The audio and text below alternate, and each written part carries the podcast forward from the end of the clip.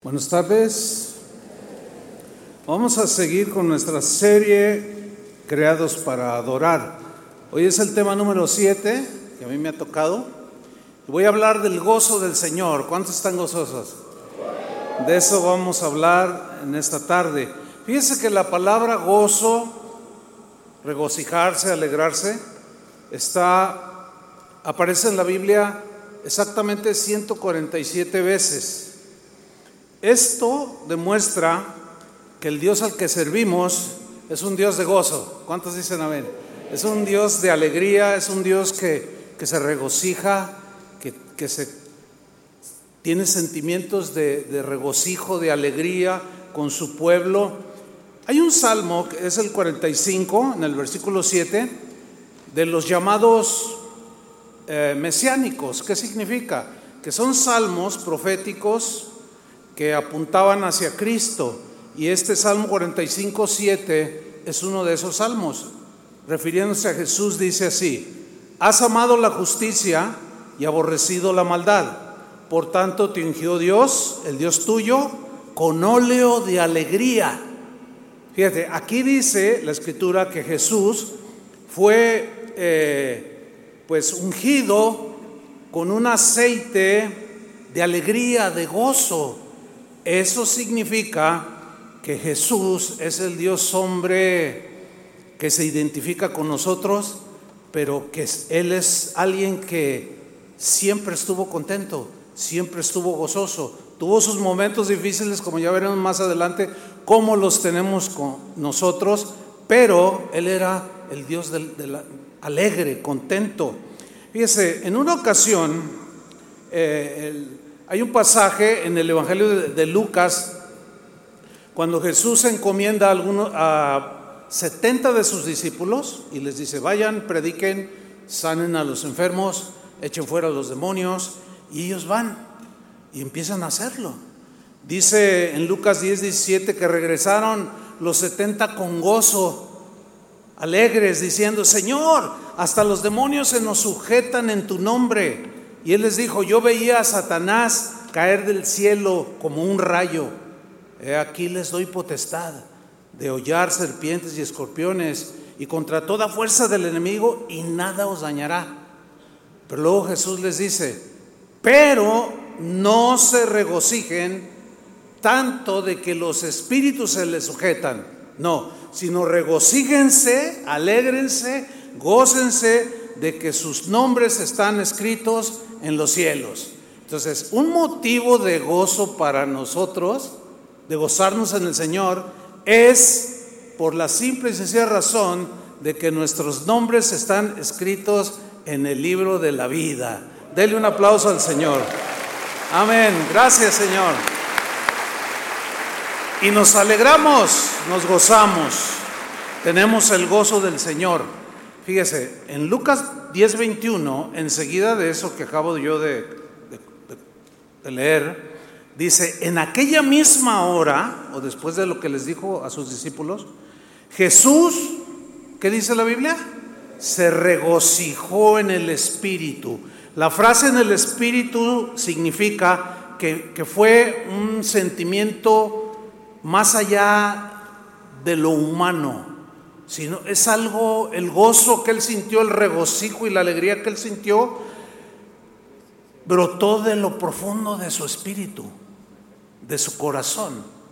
Entonces, el gozo es una emoción, pero el gozo del Señor es mucho más que una emoción puramente humana, porque también los no cristianos se gozan en lo suyo, pero se gozan. No, el gozo de nosotros, el gozo del Señor, es algo más que humano es algo espiritual. Entonces dice que Jesús se regocijó y el, y el verbo regocijarse, agaleao, esa es la palabra griega, significa literalmente saltar de gozo.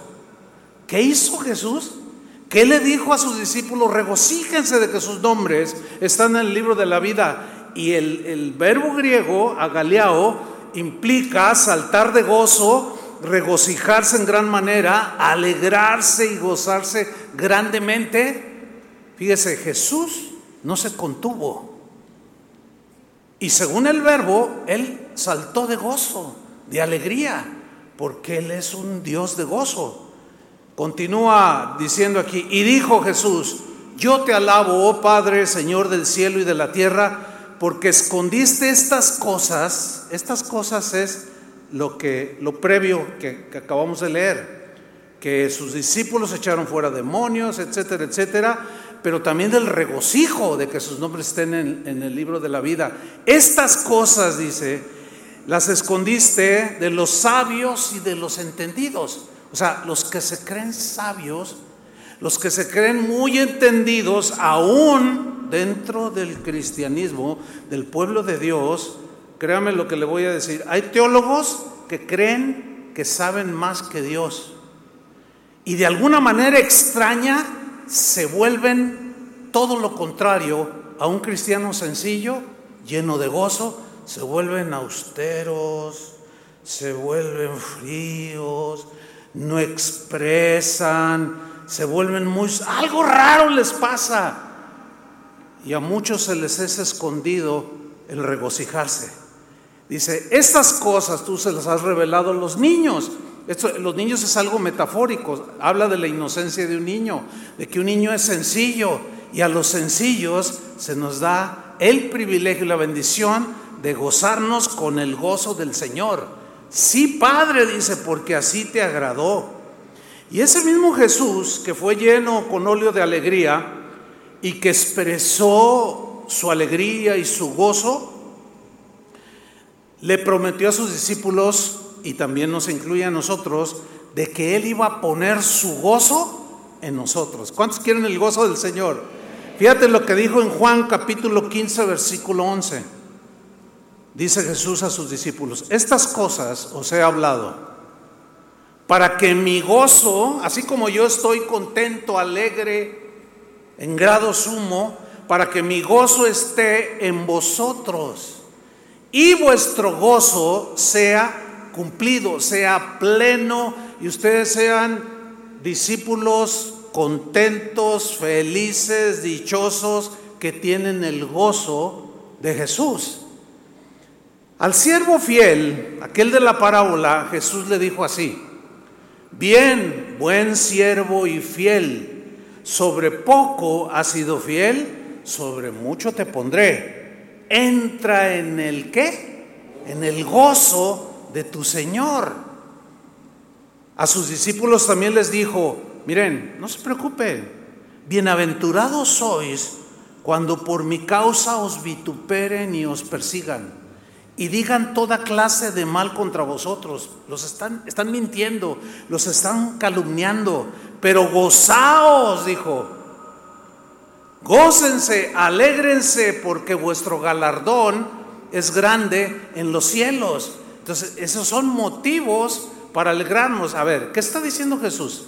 Lo que Jesús está diciendo es, cuando te calumnian, cuando digan una mentira de ti, cuando te avienten un youtubazo, Cuando te tiren un Facebookazo allí y digan, esta señora es la esposa del anticristo, y te inventen lo que sea, es obvio que no eres la esposa del anticristo, ¿verdad? Que no.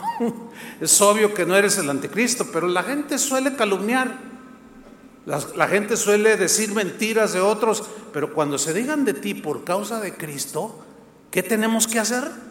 Gozarnos y alegrarnos porque nos espera un galardón. Porque así persiguieron a los profetas, dice. Entonces ustedes alégrense, gócense. Mi gozo está en ustedes.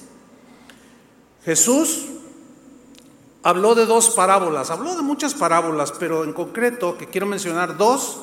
Una es acerca de un hombre que tenía 100 ovejas y una se le perdió. ¿Se acuerdan de esa parábola? Y fue y la buscó. Y dice en Lucas 15, 9, y cuando la encuentra, la oveja que estaba perdida, reúne a sus amigas y vecinas, perdón, estoy en, Lucas 15, uh, 6, es Lucas 15, 6. Dice, gozaos conmigo, porque he encontrado mi oveja que se había perdido. Pero yo quiero subrayar la frase, gozaos conmigo. Nosotros éramos esa oveja perdida, ¿cierto? Y en Lucas 15, 7 dice, os digo que así habrá más gozo en el cielo. ¿En donde hay mucho gozo? O sea, ¿en donde hay más gozo que aquí? En el cielo. Habrá más gozo en el cielo por un pecador que se arrepiente. Entonces tú y yo somos pecadores arrepentidos. Y cuando tú te convertiste, hubo fiesta en el cielo. Los ángeles del cielo brincaron de alegría por uno solo. Ahora imagínate, no es uno solo el que se ha convertido, han sido millones a través de la historia. Aquí hay un buen de cristianos que están abarrotando este lugar. Hay fiesta en el cielo de ver que los arrepentidos se siguen gozando en la salvación del Señor. Dele otro aplauso a Él. Gracias, Señor. Tú eras la oveja negra. Jesús mencionó otra parábola acerca de una mujer que había perdido una moneda. Dice que se le perdió y, empezó a buscarla de manera desesperada. Y dice en Lucas 15:9, y cuando le encuentra esa moneda, reúne a sus amigas y vecinas y les dice, gozaos conmigo. Esa moneda perdida representa a nosotros otra vez. Pero lo que yo quiero subrayar es el gozo, la alegría que produce el hecho de ser encontrados por el Señor, de salvarnos. Y nosotros nos gozamos de ser perdonados. Dice, gozaos conmigo, porque he encontrado la dracma, o sea, la moneda, la moneda que había perdido.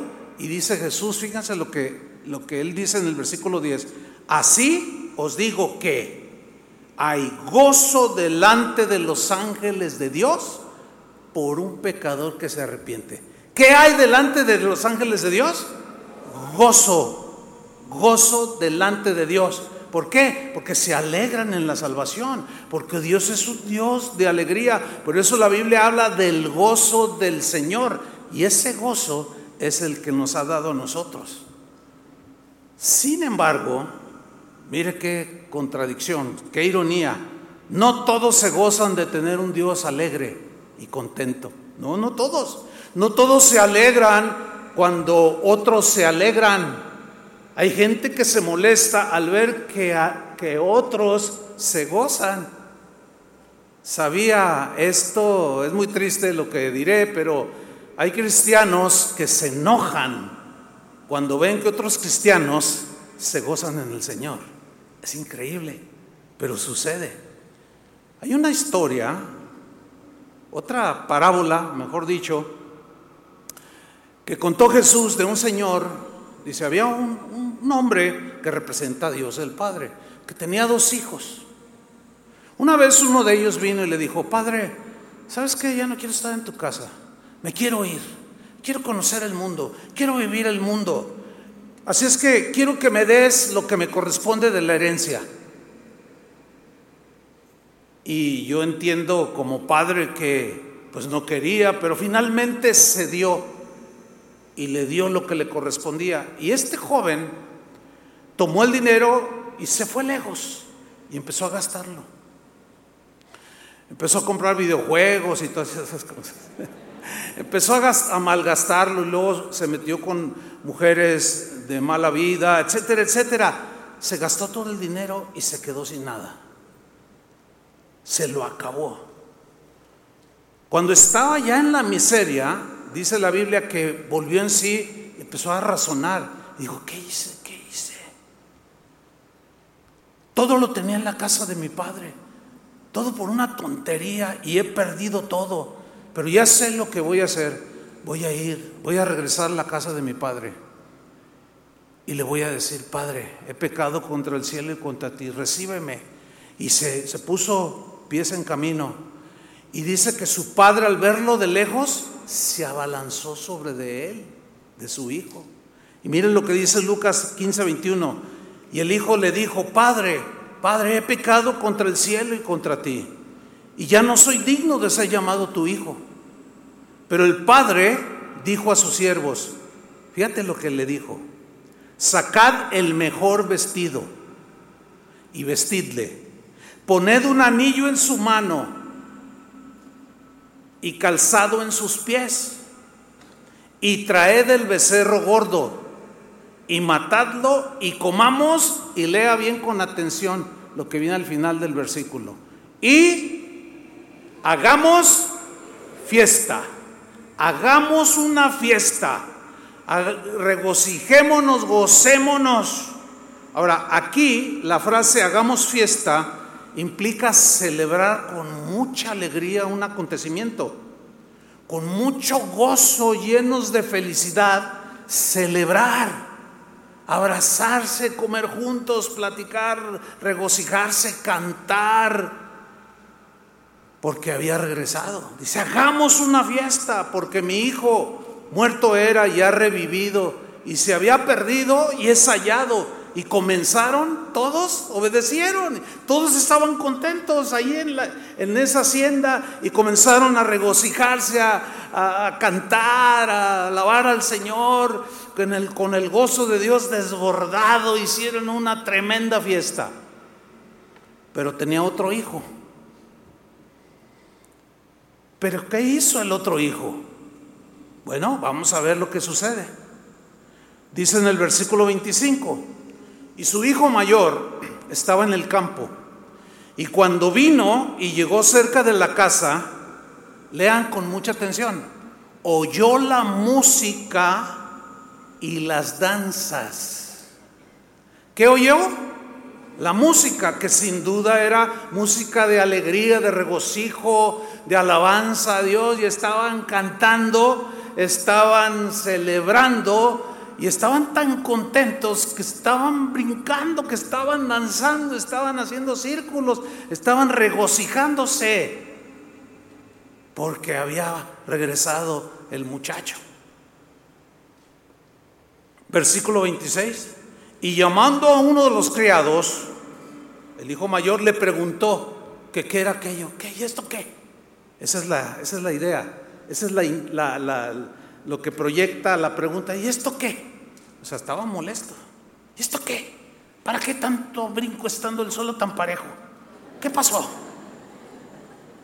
Fíjese, hay, hay, cristianos que dicen, ¿y esto qué? Como hace un rato celebramos al Señor, nos gozamos. Yo me gocé, ¿usted se gozó? Y cantamos y adoramos. Qué, qué, qué tremendos momentos de alegría. Sin embargo, hay gente, ¿y esto qué? No les gusta. Sigamos leyendo. Le preguntó qué era aquello. Él le dijo, tu hermano ha venido, tu hermano ha regresado y tu padre ha hecho matar el becerro gordo por haberle recibido bueno y sano. Y mira el versículo 28, de manera inexplicable, uno que vivía en la casa del padre, entonces se enojó. Se enojó, qué increíble. Yo cuando, cuando veo que cristianos se enojan porque cristianos se alegran, digo, ¿qué, qué, cosa? Es más, fíjese, el otro día, no suelo hacerlo, pero esta vez lo hice, leí algunos de los comentarios que ponen en, en los videos que subimos en YouTube. Y, y empecé a leer el primer comentario y decía, era una, una dama, ¿no? Era mujer. Decía, qué cantos tan hermosos, qué, celebración tan bonita, bendijo mucho mi corazón.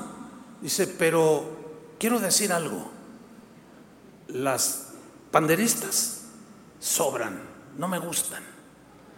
Y yo dije, mire, si yo fuera un amargado, le contestaba, la que sobra eres tú. Pero, pero como no soy una persona amargada, no, pues no le voy a, no le voy a ofender, no le voy a decir eso. No, no, no sobran, ¿verdad que no sobran? Al contrario, nos faltan. Oye, tengo un feedback para que lo arregle, ¿sí? Porfa.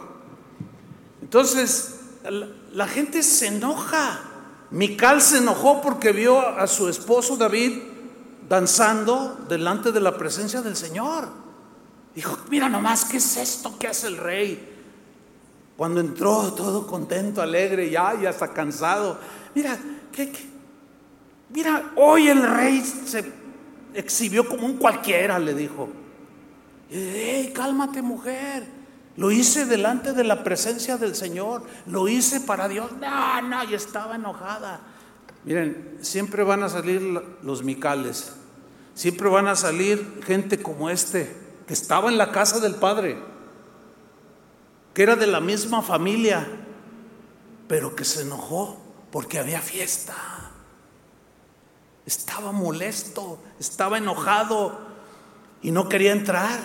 Es más, hasta hay videos de más de una hora argumentando que los cristianos no podemos hacer lo que acabamos de hacer hace un rato, que es puro emocionalismo, que luego quién sabe qué. Y bueno, por unos que se emocionan demasiado y no controlan sus emociones, involucran a todos, pero pues, nosotros no hemos perdido la razón, ¿verdad? Ni la compostura y lo hicimos todo en orden. ¿Cuántos se gozaron así? Entonces, bueno, siempre va a haber quien se enoje. Pues lo sentimos mucho, ¿verdad? No, tampoco queremos ofenderlos ni... Bueno, ahí ellos se arreglarán con el Padre, ¿verdad? Total, este se enoja. Dice, y no quería entrar. Ven, te invito a la congregación, mira, vamos a... No, ahí yo no voy. Es el diablo. Y no quería entrar a la fiesta. Hermano, no te quedes afuera. Entra a la fiesta. Gózate con los que han sido perdonados y limpiados con la sangre de Jesús. Alégrate porque tú también has sido perdonado y lavado en la misma sangre. Ahora, si eres más recatado, bueno, está bien. No pasa nada. Pero tampoco quieras apagarle el gozo a los que lo expresan. ¿Me explico? Entonces, bueno, si no quieres entrar, está bien, pero yo sí quiero entrar. ¿Cuántos quieren entrar a la fiesta? Así es que cada vez, cada vez que venimos a este lugar, al menos aquí en esta congregación, acuérdese, es para hacer fiesta, porque aquí están los redimidos, aquí están los que hemos sido perdonados. Entonces no quería entrar y salió, fíjense lo que sucede, salió su padre y le rogaba, entra hijo, vamos a alegrarnos, vamos a gozarnos. Y él no quería, se resistía. Mas él respondiendo dijo al padre, he aquí tantos años te sirvo, no habiéndote desobedecido jamás, y nunca me has dado ni un cabrito para gozarme con mis amigos. Pero cuando vino este tu hijo, fíjate, este tu hijo, no dijo mi hermano, sino de una manera despreciativa. Cuando vino este tu hijo que ha consumido tus bienes con rameras, y si había sido cierto, ¿eh? Has hecho matar para él el becerro gordo. Él entonces dijo, hijo, tú siempre estás conmigo y todas mis cosas son tuyas. Ahora quiero que no, quiero que lean con mucho entendimiento el versículo 32. Mas era necesario hacer fiesta. ¿Qué es necesario? Hacer fiesta, porque hemos sido redimidos, hemos sido perdonados, hermanos. Cuando yo me arrepentí de mis pecados y el Señor me limpió, hubo fiesta en el cielo por mí. Pues ¿quién soy yo? Ahora no soy solo yo, son, somos un montón de cristianos y en el cielo hay fiesta continua, seguirá por toda la eternidad. ¿Y por qué no desde ahorita disfrutar el gozo del Señor? Es necesario hacer fiesta. Voy a repetirlo. Es necesario hacer fiesta cuando el pueblo de Dios se reúne. Es necesario hacer fiesta y regocijarnos, pero con el gozo del Señor. Ese, ese gozo que con el cual Jesús se regocijó desde lo profundo y luego le dice la razón, es necesario hacer fiesta y regocijarnos porque este tu hermano era muerto y ha revivido, se había perdido y es hallado. Dele un aplauso al Señor. Gracias, Padre. Miren, en la Biblia la palabra gozo describe alegría, felicidad que experimentan los que han puesto su fe en el Señor, pero que también lo expresan esa alegría, esa felicidad cuando están en la presencia de Dios. El arca del pacto que David eh, llevó y la puso bajo un tabernáculo representaba la presencia de Dios. Por eso es que él se gozaba. Él no solo, no solo sabía que esa arca representaba, sino que él palpaba, sentía la presencia de Dios. Y fue tanto su gozo y su alegría que danzó. Aunque Mical, repetimos, se haya enojado. Él dijo, pues no me interesa, ni modo. Hay gente que dice, ay, no me gusta. Pues lo sentimos, lo sentimos porque no es para usted. ¿Verdad? Nosotros empezamos el gozo y si a alguien no le gusta, bueno, pues, pero entra a la fiesta, no se quede afuera. Salmo 16, 11, dice este, fíjense lo que decía el salmista, me mostrarás la senda de la vida. En tu presencia, ¿qué hay? Plenitud de gozo delicias a tu diestra para siempre. En la versión al día, el mismo versículo dice, me llenarás de alegría en tu presencia. En la versión Palabra de Dios para Todos dice, hay mucha alegría en tu presencia. ¿Sí sienten eso, cristianos? ¿Verdad que sí? ¿Y cómo nos vamos? ¿Cómo salimos de aquí? ¿Cómo llegamos? No. Sin duda que nos vamos diferentes. Nos vamos contentos, llenos de paz. Hay algunos que dicen, no, pero ese gozo desbordado es de la carne. A ver, a ver, a ver. La, carne, todo aquello que exalta la carne o que la exacerba o la estimula, pues te lleva al pecado, ¿no? Pues no sé ustedes, pero yo después de esta alabanza que acabamos de tener, no me dan ganas de ir a robar. No me dan ganas de irme a emborrachar. No me dan ganas de salir y maldecir a todo mundo. Entonces, ¿es de la carne? Por supuesto que no. Es un gozo genuino que produce el Espíritu Santo en nosotros. Porque el fruto del Espíritu es amor, gozo, alegría. Algo que sale de dentro del corazón del cristiano. Fíjense lo que Pablo le dijo a los cristianos filipenses. En, Filipenses 4:4 les dijo, regocijaos en el Señor siempre. ¿Cuándo? Siempre. Ahora, eh, esta exhortación eh, cobra más sentido cuando nos enteramos que la carta que él escribió a los filipenses la hizo cuando él estaba en la cárcel. O sea, cómo puede alguien que está en semejante situación exhortar a otros y decirles, regocíjense en el Señor siempre. Otra vez os digo, regocijaos. Pues solo alguien que tiene el gozo del Señor. La queja no sale de su boca. Esa es una de las cosas que, que suceden cuando está el gozo del Señor en nosotros. La queja desaparece. El mismo versículo, en la versión del lenguaje sencillo, Filipenses 4:4, me gusta esta traducción porque fíjense cómo la traduce. Vivan con alegría su vida cristiana. Lo voy a leer otra vez. Vivan con alegría su vida cristiana. Lo he dicho y lo repito. Vivan con alegría su vida cristiana. Ahora yo les pregunto, ¿cómo vives tu vida cristiana? Bueno, yo les puedo hablar de cómo algo, un poco, de cómo yo vivo mi vida cristiana. Mire, yo me convertí en 1976, sáquele la cuenta, pues ya llovió, ya son muchos años, casi, ya voy por los 50 años ahora. ¿Qué no he vivido en 50 años? Piense, ¿usted cree que he tenido tribulaciones, enfermedades, peligros de muerte, agresiones? de todo, pero nada me ha quitado el gozo. Nada me ha quitado el gozo de servir a Dios, el gozo de haber sido salvado por el Señor.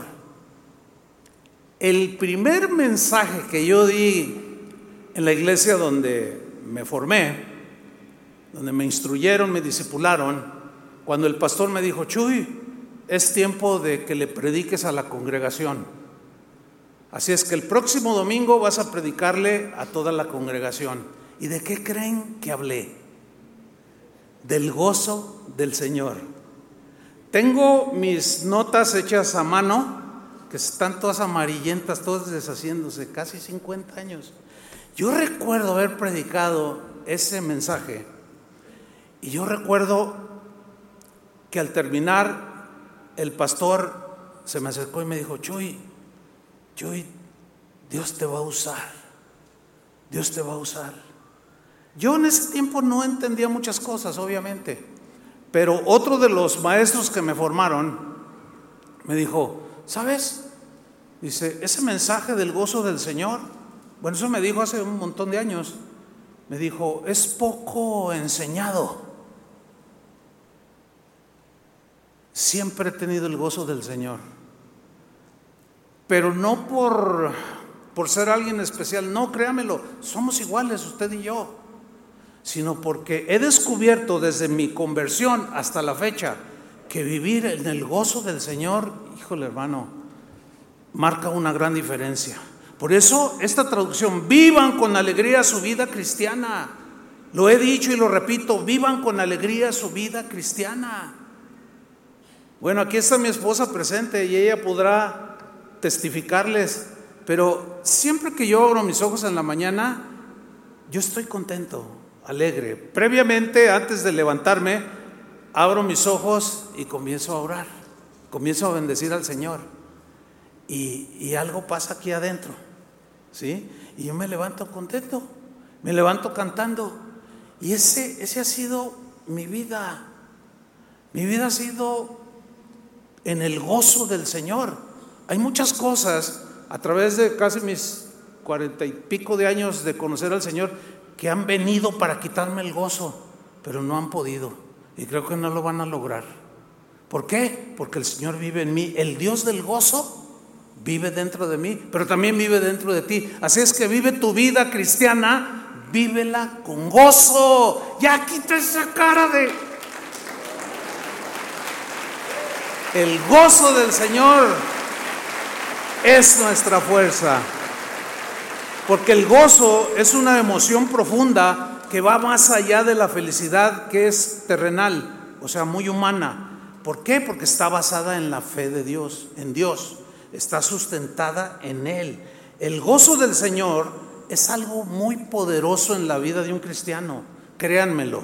Es mejor gozarse que quejarse. ¿Cuántos dicen amén? Es mejor, mil, un millón de veces mejor gozarse que quejarse alegrarse, regocijarse, que estar chille, chille, chille, chille. Créanmelo. Y ese gozo es el que el Señor prometió darle a sus hijos. Ese gozo es para ti. Entra a la fiesta y participa y regocíjate. Hay un episodio, un pasaje en el Antiguo Testamento, en, un libro que se llama Nemías. Nemías era, era un hombre que estaba bajo cautiverio pero Dios le hace un llamado para que fuera a Jerusalén y reconstruyera los muros que habían sido destruidos. Y eh, Nemías va con el rey y le dice, el rey lo vio que estaba triste, ¿por qué tienes el rostro triste? Y dice, es que mi ciudad, mi pueblo están en cautiverio y Jerusalén está destruida. Y dice, ¿quieres ir? Ah, él le dice, y quiero ir a reconstruir los muros de Jerusalén. Y el rey le responde de manera inesperada y le dice, ¿quieres ir? Sí, quiero ir. Está bien, te doy la libertad. Es más, te doy material para que reconstruyas los muros de Jerusalén. Y Nehemías se pone pies y, empieza, y llega ahí y encuentra a, a otros que habían estado en cautiverio, pero los muros derribados. Y por ahí se encuentra a un sacerdote llamado Esdras. Y comienzan a dialogar y comienzan a animar su espíritu para reconstruir los muros de Jerusalén. Entonces Esdras saca la ley, los pergaminos, la ley de Dios y empieza a leerla al pueblo. Ellos habían dejado por años de leer la palabra de Dios. Dice la Biblia en el capítulo 8 que cuando empezaron a escuchar ¿Cómo les explicaba Esdras la palabra de Dios? La empezaron a entender, la entender. Y esa es una tarea que un maestro, un pastor tiene que hacer, hacerle entender a la gente, explicarle la palabra de Dios. Y ellos empezaron a gozar, a alegrar, de tal manera que llegó un momento en que empezaron a llorar. Entonces Nehemías dice, no, no, no, no, no, no, miren lo que les dice en Nehemías 8:10. Les dijo, no, no, no, a ver, miren, vamos a hacer algo. Vamos a celebrar. Vayan, coman grosuras, beban vino dulce, envíen porciones a los que no tienen nada preparado, porque día es santo a nuestro Señor. Les dice, no os entristezcáis.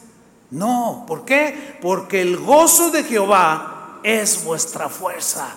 Aquí hay algo bien tremendo, hermano.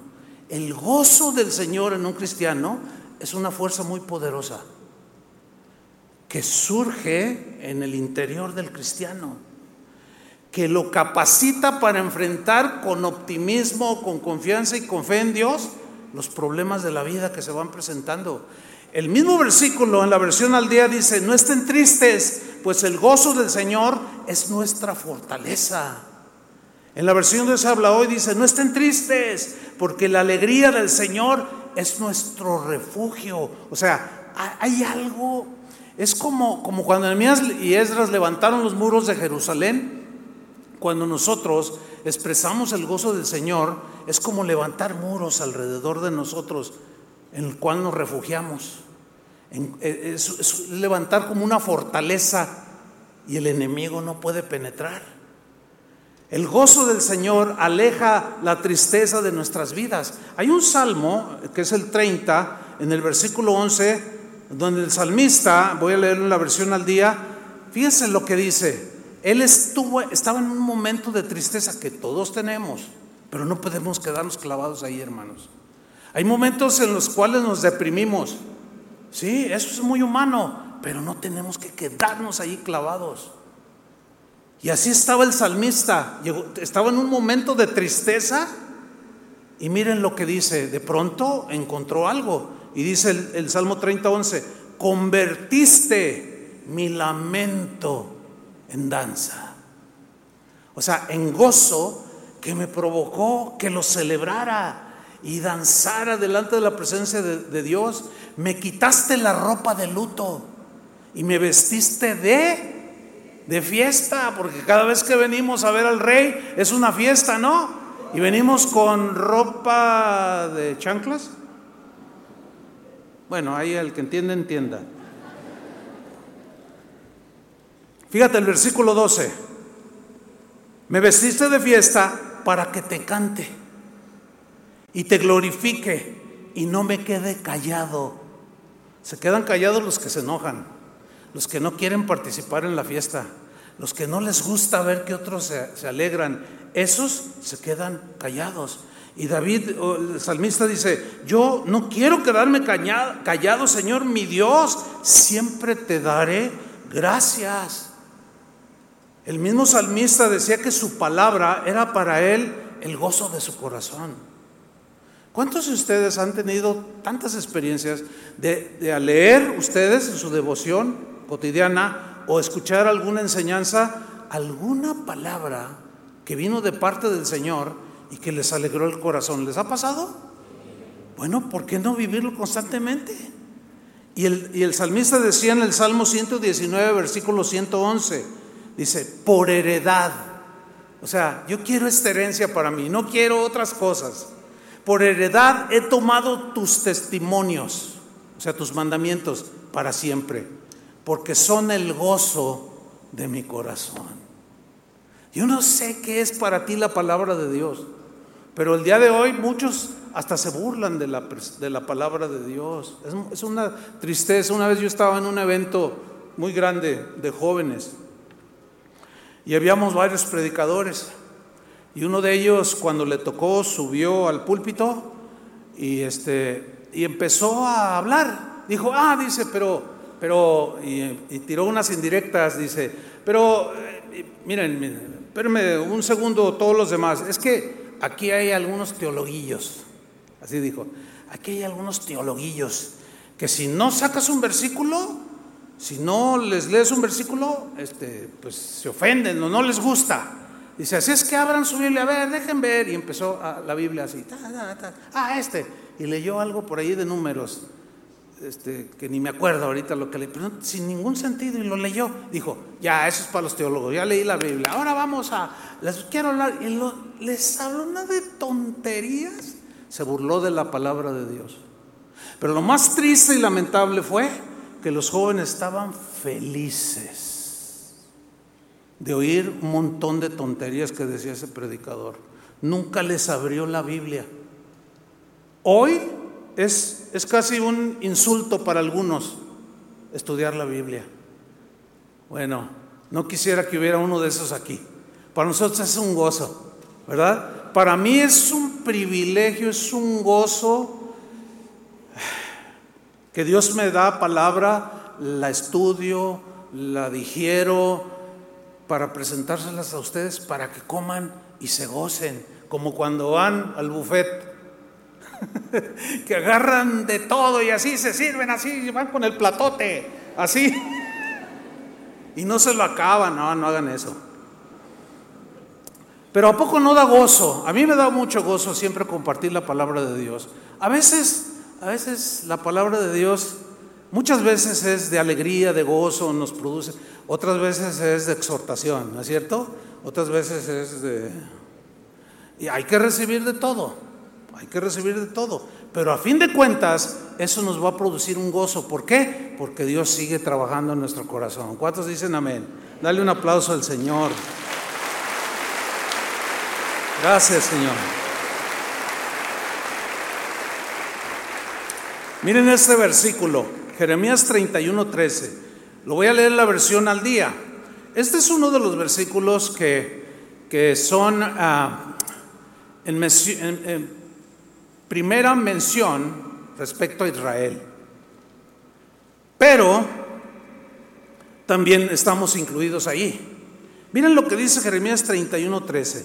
Entonces los jóvenes danzarán con alegría. Ahora yo pregunto aquí, ¿cuántos jóvenes hay aquí? Varones. No, no, no, no, no, es que aquí dice, bueno, voy a leerlo otra vez. Entonces, yo dije los, ¿verdad? Pero aquí dice, en esta versión dice, entonces las, las, femenino. Las jóvenes danzarán con alegría. ¿Cuántas jóvenes mujeres hay aquí? No me digan que todas son jóvenes. todas se creen jóvenes, ¿verdad? Hasta la hermanita ya que ya tiene 25 nietos, dice, ¡uh! Eh, está bien, está bien, se lo aceptamos, ¿verdad?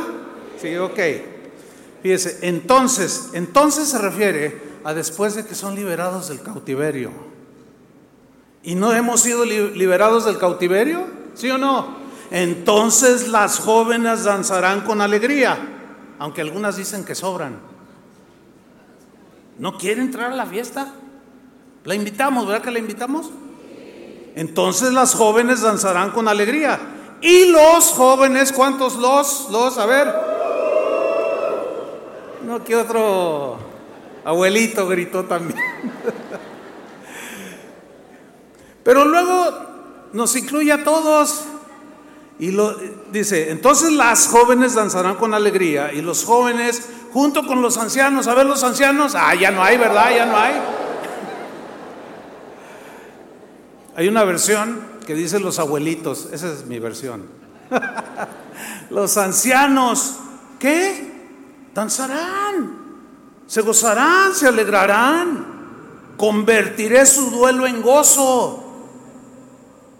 ¿Cómo, cómo llegaste a este lugar? Yo, yo entiendo eso, porque a mí me ha tocado llegar a veces con la carga que está enfermo no sé quién, o yo vengo enfermo y vienes cargado y vienes mal, vienes con tristeza.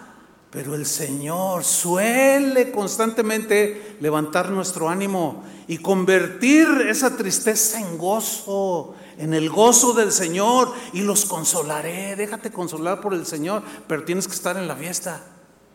Y los consolaré, transformaré su dolor. ¿En qué? En alegría, gloria a Dios. Dale otro aplauso, sí, él merece otro aplauso. Ahora fíjate, no solo todo eso que hemos mencionado, el gozo del Señor también en nosotros de manera misteriosa, lo pondría así entre comillas misteriosa, Cuando el gozo del Señor empieza a crecer, es decir, empieza a, a formar parte de nuestra vida cotidiana, va formando nuestro carácter, porque produce carácter cristiano. Vamos a leerlo. Santiago 1.2. Lo voy a leer en la versión Palabra de Dios para Todos. Santiago 1.2. Dice así. Queridos hermanos del pueblo de Dios, que está disperso por el mundo, hermanos, fíjate la exhortación, alégrense. En la Reina Valera dice, gócense, regocíjense, dice otra versión. Hermanos, alégrense. ¿Cuándo? Cuando tengan que enfrentar diversas dificultades. En la Reina Valera dice, cuando enfrenten diversas pruebas. ¿Qué tenemos que hacer?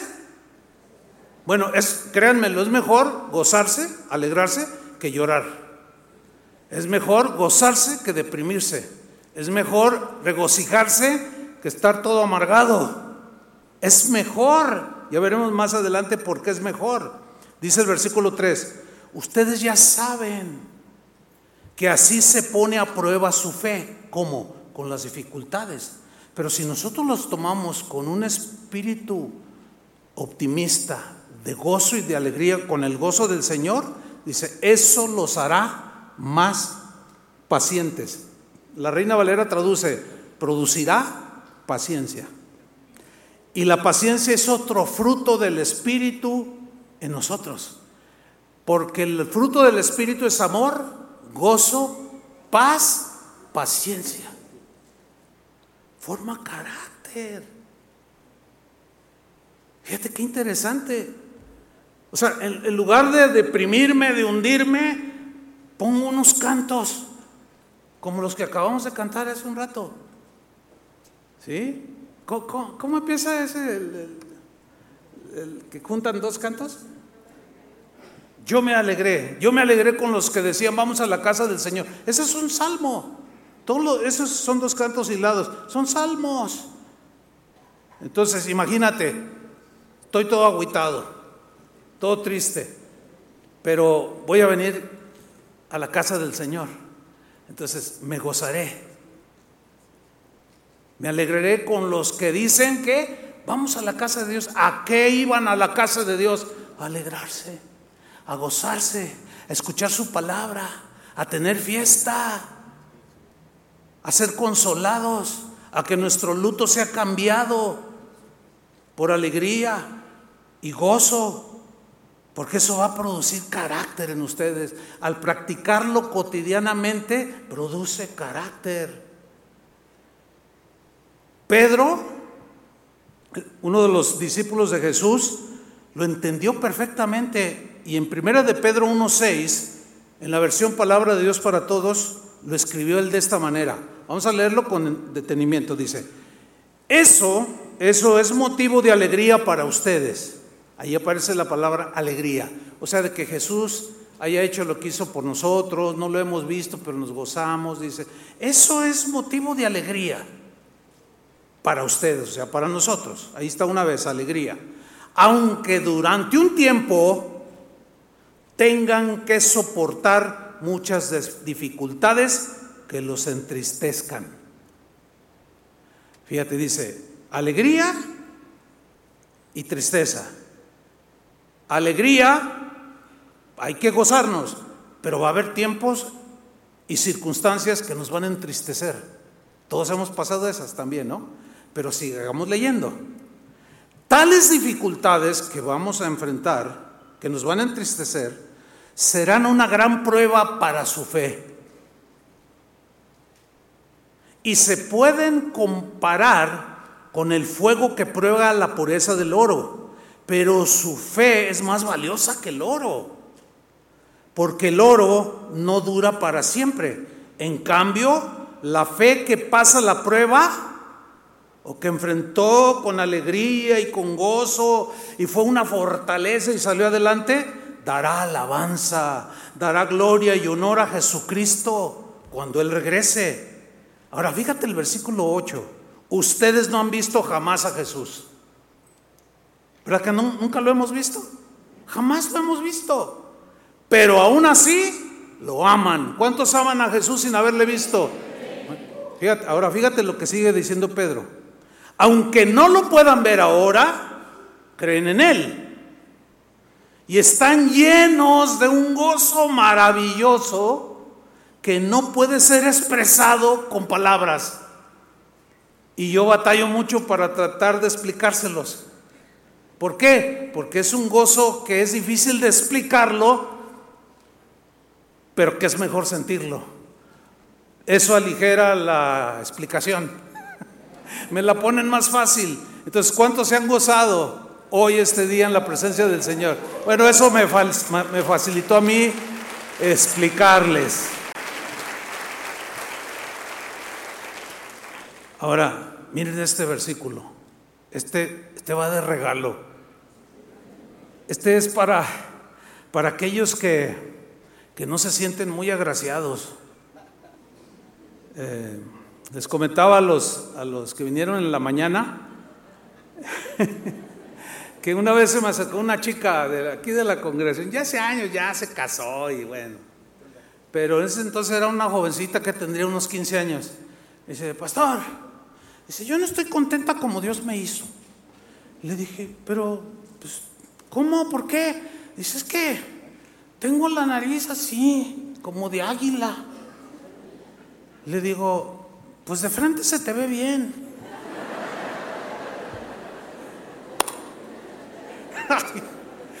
y dice, le digo, a ver, volteate así. Lo, bueno, este. Y algunos, algunos dicen, ay, no, pues yo, yo estoy fellito. En la mañana no les digan, ¿eh? pero vinieron. ¿Quién cree que vino? ¿Los feos o los bonitos? No, pero le voy a regalar este versículo. Si ustedes son los que dicen, ay, es que yo estoy así, ay, es que yo estoy así, ay, es que yo estoy así, ay. Proverbios 15, 13. El corazón alegre hermosea el rostro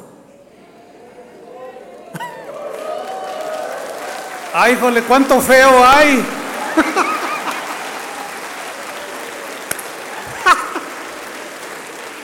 A ver, se evidenciaron, hermanos. Yo sabía que algo había raro esta mañana aquí. O sea, que esta es la reunión de los feos. Pero miren qué bien se ven desde acá. Porque el corazón alegre, ¿qué? Hermosea el rostro. ¿Han visto a un hombre bien parecido a una mujer hermosa, amargada?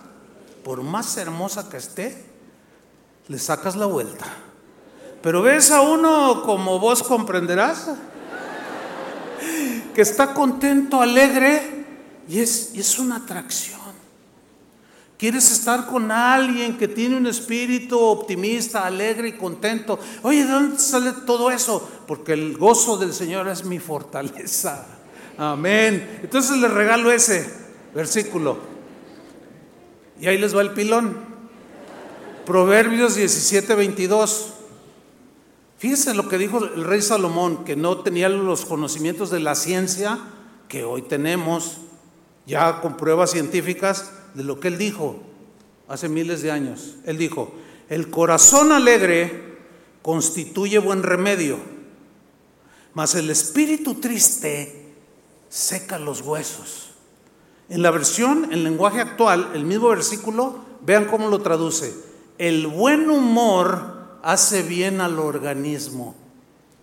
Me encanta esta traducción porque científicamente ya está comprobado. Usted échese un clavado hoy en la tarde y póngale allí los beneficios de estar contento. Nada más póngale así y le van a sacar pruebas científicas, médicas donde le, va, donde le van a decir, si ustedes de los que están ahí todos tristes, no, cambie, alégrese. Ellos te dan consejos. Ponga chistes de Teo González y cosas de ¿no? No, no, no, pero eso no es el gozo para nosotros.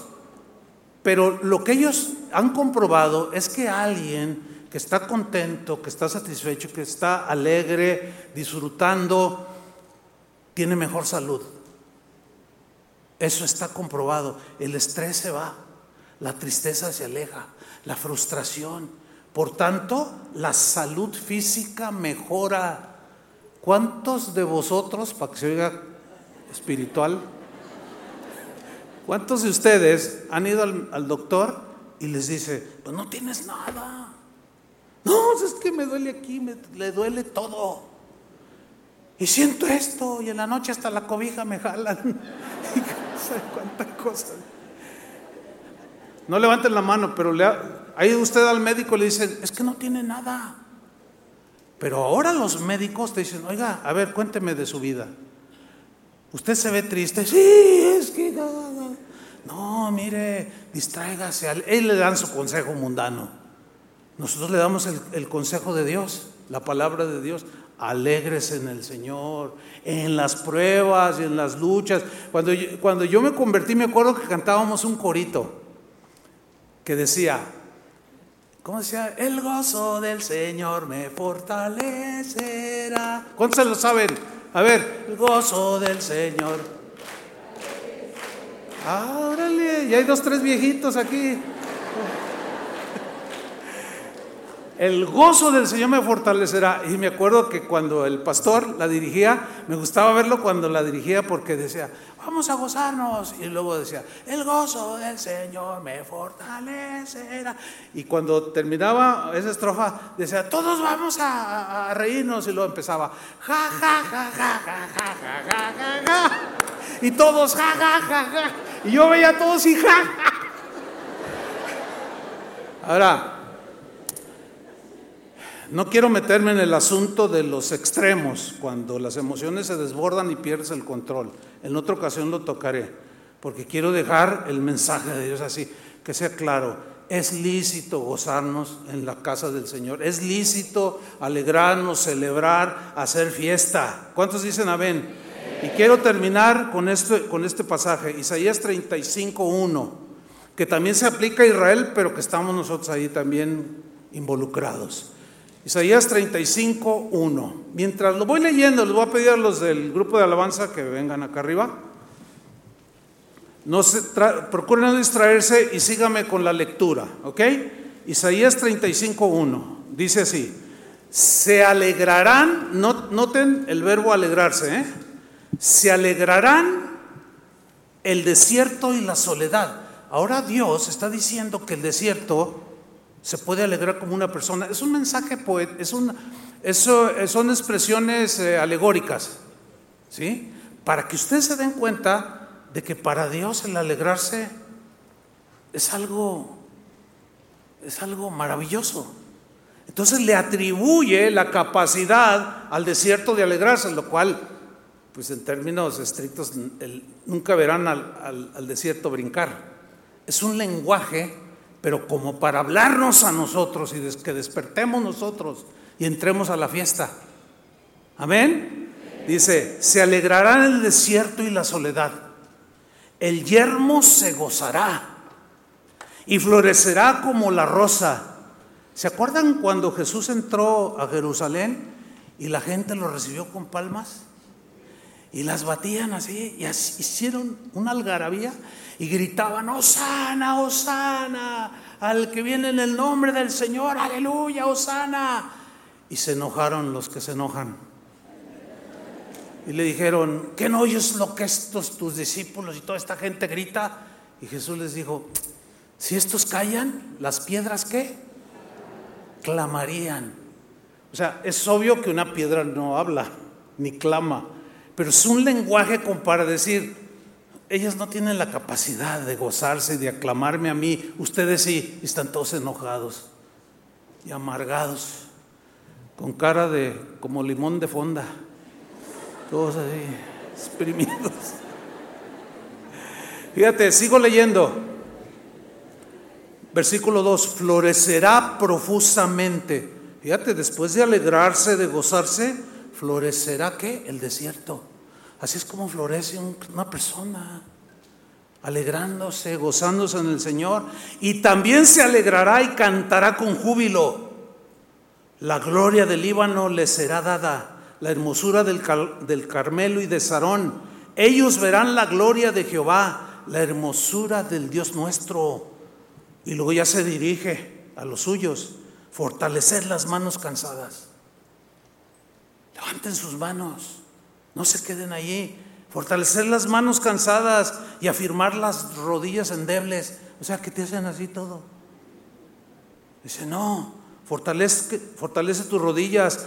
Decid a los de corazón apocado, a los que siempre están allí, o que no entran a la fiesta, que están ahí todos. Pues esto les estamos diciendo, gócense en el Señor. El gozo del Señor es su fortaleza, será su refugio, será su protección, será su, su formación de carácter. Decida los de corazón apocado, esforzaos, esfuércense y gócense. No temáis, he aquí que vuestro Dios viene con retribución, con pago. Dios mismo vendrá y os salvará. ¿Se acuerdan de la oveja perdida? Él mismo vendrá y os salvará. Y el la salvación produce un gozo cuando alguien es rescatado. Versículo 5. Entonces los ojos de los ciegos serán abiertos. O sea, milagros. Y los oídos de los sordos se abrirán. Entonces el cojo saltará como un ciervo. Hay gente que tiene sus dos pies y no mueve ni los ojos. Y cantará la lengua del mudo. Cantar, regocijarse, etcétera, alabar. Porque aguas serán cavadas en el desierto y torrentes en la soledad. El lugar seco, tu vida seca, se convertirá en estanque. Y donde hay agua y vida. Y el sequedad del manaderos de aguas, en la morada de chacales, en su guarida será lugar de cañas y juncos, o sea, empezará a florecer. Y habrá allí calzada y camino. Y será llamado camino de santidad, que es el camino de Jesús, el que caminamos. No pasará inmundo por él, ¿no? Sino que él mismo estará con ellos. El que anduviera en este camino de la santidad, por torpe que sea, no se extraviará. Pero ahí no termina, versículo 9. No habrá allí león, porque león es un depredador que destroza. Cuando tiene hambre no le importa y mata y come. No habrá allí león, ni fiera subirá por ese camino, ni allí se hallará para que caminen los redimidos, los que han sido perdonados. Y los redimidos de Jehová volverán y vendrá nación con alegría. Sión se refiere a Jerusalén, pero tiene un sentido espiritual, porque en Hebreos dice que la iglesia es Sión, la, la Sión celestial, la iglesia, la habitación de Dios, como era, como estaba en Jerusalén, ahora Dios habita en nosotros que somos su iglesia y somos el Sión espiritual y vendrá nación, ¿cómo? ¿Cómo debe ser la iglesia? ¿Qué es Sión? Es un tipo de, de la iglesia Sión con alegría y gozo. ¿Qué tipo de gozo? ¿Cuánto durará? Gozo perpetuo será sobre sus cabezas. Y tendrán gozo y alegría y huirán la tristeza y el gemido. Por eso Pablo les dijo a los tesalonicenses, estad siempre gozosos. Estad siempre gozosos, orad sin cesar, den gracias en todo, porque esta es la voluntad de Dios para con vosotros. Y si alguien te dice, no, pero no, no, tú dile, entra a la fiesta, porque mira, el reino de Dios no consiste en comida ni bebida, dijo el apóstol Pablo, sino en justicia, paz y gozo en el Espíritu Santo. Ponte de pie, dale un aplauso al Señor y vamos a gozarnos.